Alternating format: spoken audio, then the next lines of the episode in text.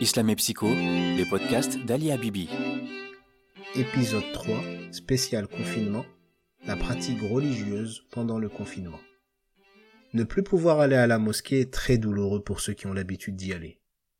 Mais le désir vient du manque.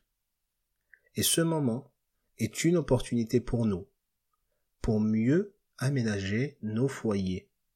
Pourquoi ne pas profiter de cette période pour aménager différemment son foyer, restructurer certaines choses, effectuer certains rangements, certains tris, voir les choses dont on peut se débarrasser, qu'on peut donner, et en même temps trouver la solution d'une problématique qui revenait sans cesse chez la plupart des gens, qui est la problématique du manque de spiritualité. La plupart des gens se plaignaient d'un manque de spiritualité concret et important dans leur quotidien. Soit parce qu'ils n'avaient pas le temps de pratiquer convenablement car ils étaient pris par d'autres choses, soit car ils n'y arrivaient pas convenablement, ou alors ils le faisaient partiellement et ce confinement donne l'impression de les empêcher de continuer à faire ce qu'ils pouvaient faire justement pour ceux qui allaient régulièrement à la mosquée ou qui suivaient des cours religieux euh, auprès de leurs enseignants. Profitons de ce moment justement pour consacrer dans nos foyers un coin qui peut être petit, moyen, grand, selon bien évidemment la superficie de votre habitation, mais un coin quand même, malgré tout, exclusivement réservé à votre spiritualité.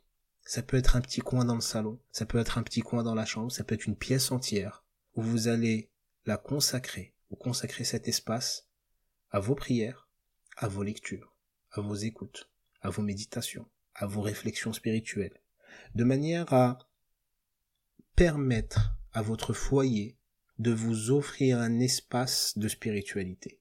Alors ça peut être donc le voir comme un coin dans la maison qui ressemblerait à votre petite mosquée personnelle. Mais ce que je vous invite à faire, c'est pas juste créer un coin ou une petite mosquée dans l'intérieur de votre maison, mais c'est de donner de la place à la spiritualité dans vos vies.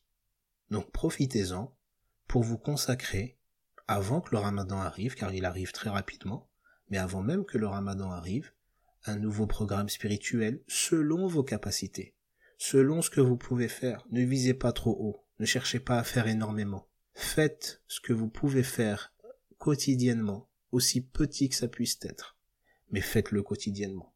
Donc un nouveau programme spirituel, quelque chose qui soit faisable pour que ça puisse être profitable, un petit coin spirituel pour pouvoir faire vos prières, méditer, lire le Coran, ou l'écouter, et de permettre à ce que les Corans qui sont rangés dans nos bibliothèques puissent être réellement utilisés et en faire nos compagnons au quotidien.